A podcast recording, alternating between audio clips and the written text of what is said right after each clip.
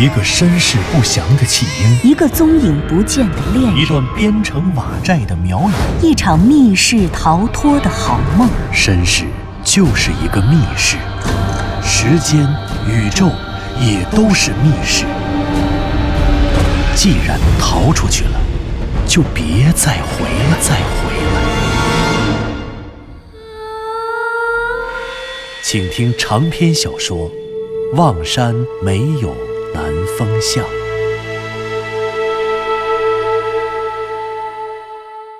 第八十三集。向南风一行三人爬上了雍家坟中心怪藤巨树的树顶上，然而他们分头找了半天，不仅在巨树的中心没有能找到通往地下二十五米处主墓室的六号洞口，而且他们搜寻了整个怪藤巨树的树顶，也没有发现任何能进入怪藤巨树内部的洞口。可见，如果想要进入怪藤巨树的内部，就只能选择地平线上的那五个洞口。三个人心有不甘，却又无可奈何，只能从树顶下来，重新回到雍家坟的地面上，再做计较。不过好在，向南风和湘西谷主在攀爬树顶之前，就曾经制定过第二套方案。如果树顶上没有六号洞口，那么下一步就该下到五号洞的墓道里去。于是，向南风一行三人又朝五号洞走去。走在前面的湘西谷主一边走一边回头问向南风：“南风，你刚才说六号洞口也有可能在五号洞的墓道里，你说的时候我就想问，你为什么这么想呢？是不是已经有了什么思路？”“嗯，有那么一点思路，不过很不成形，顶多说也就是个第六感。你看哈，你刚才不是也提到了上天入地吗？上天既然失败了。”那入地嘛，我觉着墓室嘛，总得跟墓道相连，否则如果墓室和墓道分着，他修墓道干什么呢？嗯，从整个地下驼宫的机构看，主墓室就在五号洞相连的墓道下面五米，而且它的面积又比五号墓洞的墓道小，所以我很自然的想，如果一定是跟着某个墓道相连，那就应该是五号的。南风哥，其实。其实我有个想法。左和子扶着向南风往前走，他原本一直是默默地听着向南风和湘西谷主的对话，可是这会儿他忽然插了个嘴：“哦，你说呀？没，要不算了吧，我还是就帮你们记记事儿，打打下手吧。”左和子一副实在拿不准、欲言又止的样子。向南风对左和子说：“这有什么的？我们俩也什么都拿不准啊。哎，说吧。”说，向南风劝完了，湘西谷主也说：“嘿，左和子，哪有你这样的？有什么就说出来，说一半算什么呀？”好吧，好吧，那我说就是了。我就是在想，五号洞洞底下下到那个树井下面，不是有一个米字形的墓道岔口吗？哦，就是南风哥说的那个八岔路口。嗯，怎么了？你是怀疑六号洞的洞口？在那八岔路口的中央，哎，不不不，这不可能。两点不可能啊！第一，那八岔路口就在整个雍家坟的圆心上，而我们现在推定主墓室的中心，也就是主墓室中墓穴的位置，也应该就在那个圆心上。如果说六号洞在那里，那六号洞洞口不是直接就是个竖井的井口了吗？从这竖井掉下去就是主墓室的棺材板儿，这怎么可能呢？再说，我告诉你第二点，昨天我踩过那个八岔路口的中央，那地面上全是怪藤，根本就没有土，不可能是洞口所在。湘西谷主一通反驳，他一说完，左和子就没说话了，低着头，只是默默地扶着向南风往前走。向南风当然注意到了左和子的变化。于是他立刻说道：“湘西谷主，哪有你这样的？人家说都没说完，你直接就给否定了。你知道他要说什么呀？”左和子，别理他，你接着说。这，你快说，快说吧。其实我就是想，那个米字形的八岔路口真的很奇怪。你们想想，那个墓道的整体结构和棺材的分布，所有的棺材都放在六边形的六条边的中央，而且每两个棺材之间是看不到的，只有那两个棺材通过横穿米字中心的墓道相连，而且对头放着。我不知道它说明了什么，但是这样的安排似乎有点不合情理啊，多此一举嘛。我就是觉着米字中间的那一竖很别扭。嗯，我明白了。嘿，湘西谷主，我觉得左和子这个想法非常棒啊。或许那个六号洞的洞口就在米字的一竖的起笔或者落笔处。行，等会儿就有机会验证你们俩的猜想。湘西谷主说着，大步流星地走到了五号洞的甬道。向南风不知道湘西谷主的态度怎么忽然发生了那么大的转变。那感觉仿佛他是一个实力超群的马拉松运动员，在把别人远远甩开到达终点之后，居然坐在了观众席上，以一个观众的角度去欣赏其他运动员的比赛一样。难道湘西谷主成竹在胸了？二十分钟后，向南风三个人顺利地下到了五号洞的底层，并且来到了其中一处可疑的棺材处。从外表看，看不出这口棺材和其他棺材有什么不同。四百年的潮湿环境使得木质结构变得扭曲变形，棺材外的油漆早已脱落，木板的纹理在头灯的光照下异常清晰。我们得把这棺材抬走。难道你们认为入口在棺材底下？不知道，不搬开看看，怎么知道有没有啊？哎，算了，别忙了。我想我的巫蛊术又可以派上用场了。什么？你说什么？你说什么，师兄？哎，真是对不起大家，我也是在下来之前才想到的它。我有一种巫蛊叫泥鳅蛊，其实我早就应该想到的，居然把它忘了。泥鳅蛊是用来探路的吗？啊不，那当然不是了。泥鳅蛊是在五月五日端午时，将泥鳅放在大片的竹叶里包裹，然后向竹叶内注入蛊药。泥鳅吸食蛊药中的毒素，一只泥鳅骨就制成了。由于谷主采用的蛊药成分不同，不同的泥鳅骨就会有不同的威力。而使用泥鳅骨修炼巫蛊术，要将泥鳅骨生吞入腹中。泥鳅骨在谷主体内，它的灵魂便与谷主的灵魂相与为一。刚开始，谷主只能驱使威力较小的泥鳅骨，慢慢的，随着对骨驾驭能力的提高，便可以驱使威力强大的泥鳅骨。每一条泥鳅骨都有不同的功能和特性。相传，巫蛊术的高手蛊婆同时可以驱使上万条泥鳅骨对一个目标发起攻击。这样的巫蛊术叫做万蛊十日。那，你现在要用它来干嘛呀？我放出泥鳅骨是想让他帮我们找一下进入主墓室的通道。泥鳅骨的肉身毕竟是泥鳅，在泥里找一条路径，肯定比我们容易许多呀。湘西谷主一边和他们解释，一边不慌不忙地低下头，将手指重新插入泥土中。等等啊，他马上回来。等等啊，马上就回来。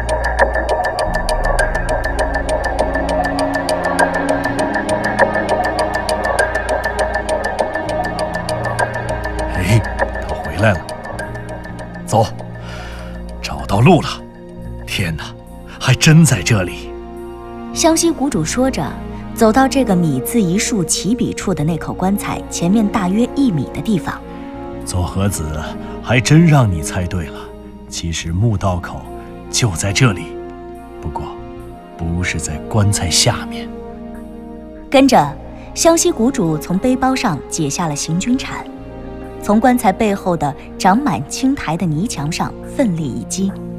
原来，这块青苔附着的地方并不是一堵树藤墙，而是泥土的墙面。生长的树藤在这里偶然地留出了一个缺口，经年累月沉降的泥土堵塞了这个缺口背后的空洞，而旺盛生长的青苔又长满了泥土的表面，使这块地方看起来与其他的树藤墙一般无二。不过，在行军铲一连几次的撞击后，薄泥沉降浇筑的墙面彻底坍塌，他们的面前出现了一个空洞，空洞两边的树藤都分别向左右两侧生长。留出了一个直径一米左右的缺口，缺口里是一个被树藤紧紧包裹的隐秘空间，那又是一个树井。湘西谷主用行军铲将整个泥墙的前面豁开，树井的形状完完整整呈现在了他们的眼前。三个人继续把绳子捆绑在棺材周围的怪藤上，然后依次进入了树井下的下层空间，这里。是整个驼形墓穴的最底层，也是主墓室的所在。主墓室的建筑顶部呈现出半圆的球状，成千上万的黄白色怪藤组成的树藤墙壁包围着主墓室，而这些树藤又都最终汇集向墓室中央的半球中心，然后统统环绕拧系在一起。整个主墓室中最为抢眼的，就是墓室正中面朝他们的一个巨大的墓碑。那墓碑高接近两米，宽大约有一米，只厚度就超过了三十厘米。快看，这里埋着的是守南山雍氏的族长。向南风的眼睛最尖，他一眼看出了墓碑上的字。那墓碑上清晰地刻着。守南山雍氏族长雍维桑之墓，天启六年八月初四。三个人绕过墓碑，直奔墓碑背后的棺椁。与上面五层的整整八十个棺材截然不同的是，主墓室里的雍维桑的棺椁颇有皇家气派。巨大的花岗岩石棺上竟然雕刻着满满的浮雕，但是这些浮雕的内容。怪异而神秘，因为猛地看起来，它好像根本没有内容可言，好像只是一种对石棺的装饰。浮雕的基本元素是突出的如拳头般大小的半球，这些半球看似毫无规则的相互覆盖，无序地布满了整个石棺的表面，毫无对称感可言。可以非常肯定的是，石棺上浮雕的图案绝非来自任何时代的中原华夏文化。也肯定不带有常见的宗教色彩，但是如果硬要说它与苗有什么关系，好像也并不直观。湘西谷主趴在石棺上认真的看，向南风猜想，他一定希望找到这石棺与苗国的联系。毕竟，浮雕作为一种造型艺术，一定代表了某一文化体系的审美特点和文化特征，而石棺上的浮雕，甚至可能是描绘宗教的图腾和文化符号。这是判断雍家坟和四百年前雍家与苗国关系的最好见证，也是目前可知的唯一直观的明证。可是，这些浮雕究竟属于什么文化呢？这是苗国的东西吗？向南风将信将疑地看着浮雕中这些奇怪的图形，问湘西谷主：“这个实在不好说。可是，如果它是……”它与我见过的苗文化，好像又迥然不同。是啊，这上面怎么都是突出的半球？这是符号吗？完全没有人物，也没有动物啊！向南风看着整个石棺上的浮雕，这些浮雕的雕刻手法非常的纯熟。从某种意义上讲，如果抛开石棺这一典型的古代丧葬器物的形制，单从浮雕本身来看，这个石棺的浮雕给人一种很强烈的现代视觉冲击，因为从远处看，覆盖整个石棺的浮雕给人以极强的装饰感和不对称性，这不能不让向南风自然而然地想到现代的西方装饰画。然而，他绕着石棺转了两圈，又仔细地观察了这些奇怪的突出半球，它们中有的相互分离，离得很远；有的相连或者相接。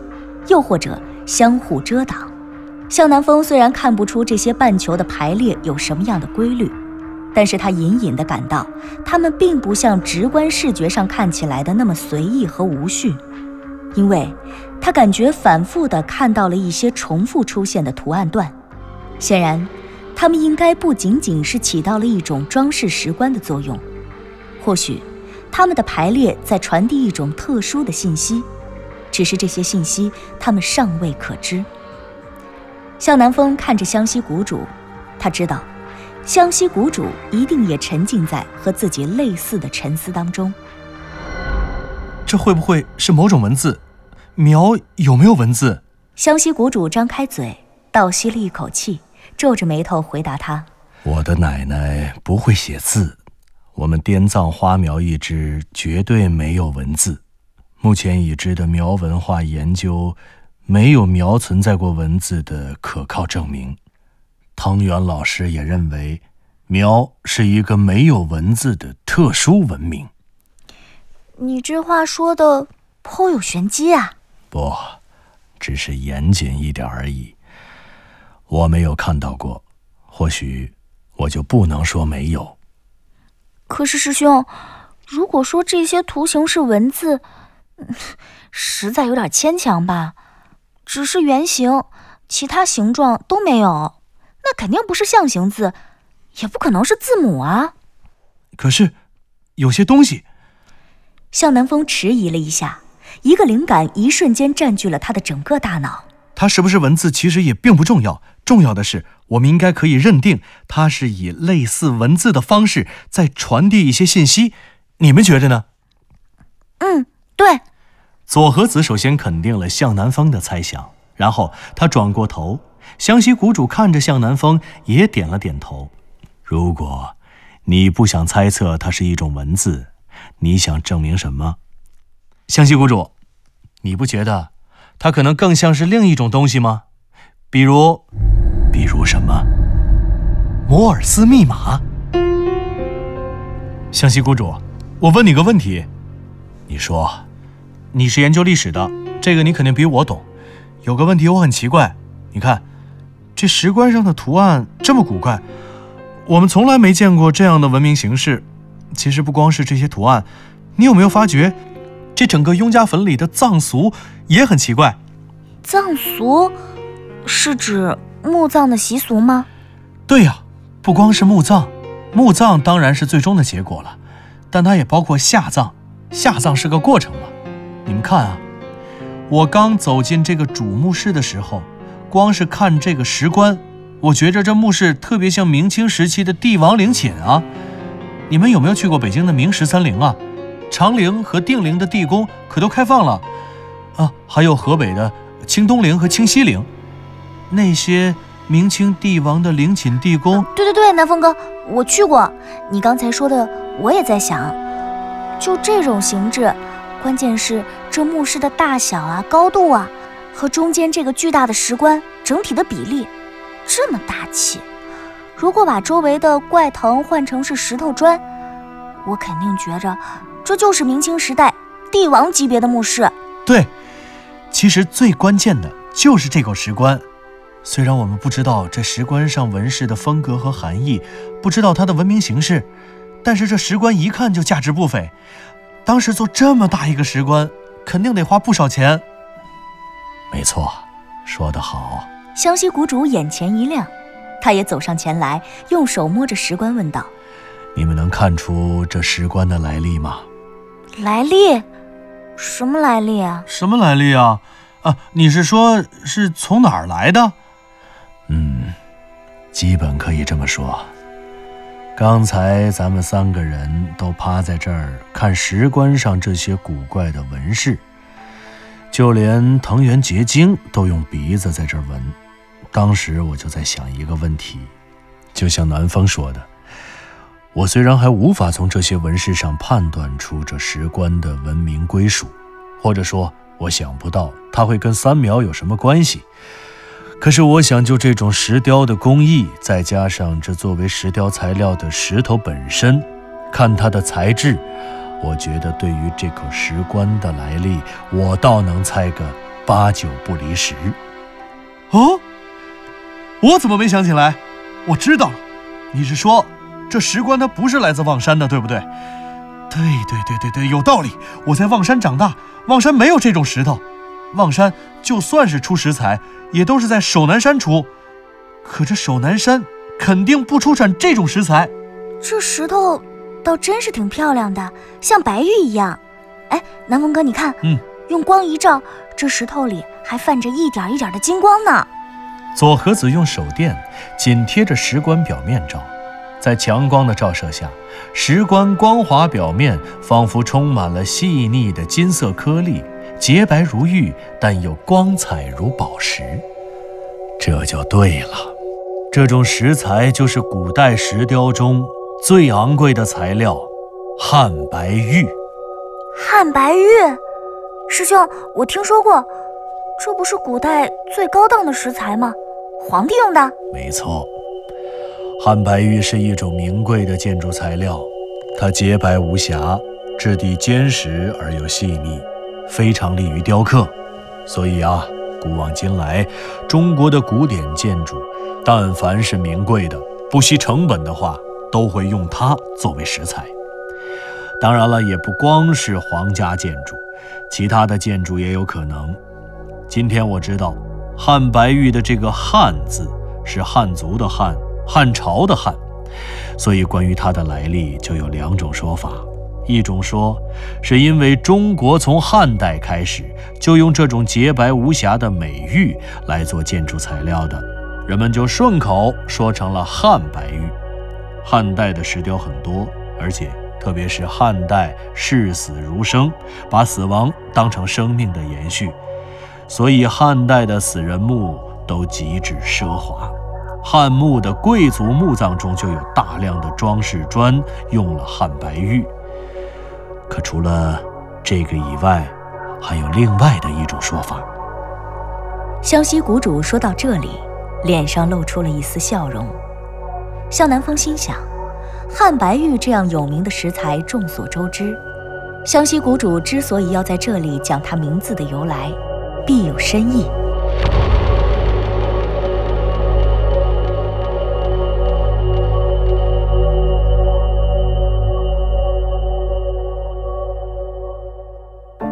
您刚刚听到的是长篇小说《望山没有南方向》，作者刘迪川，演播杨静。田龙，配乐合成李晓东、杨琛，制作人李晓东，监制全胜。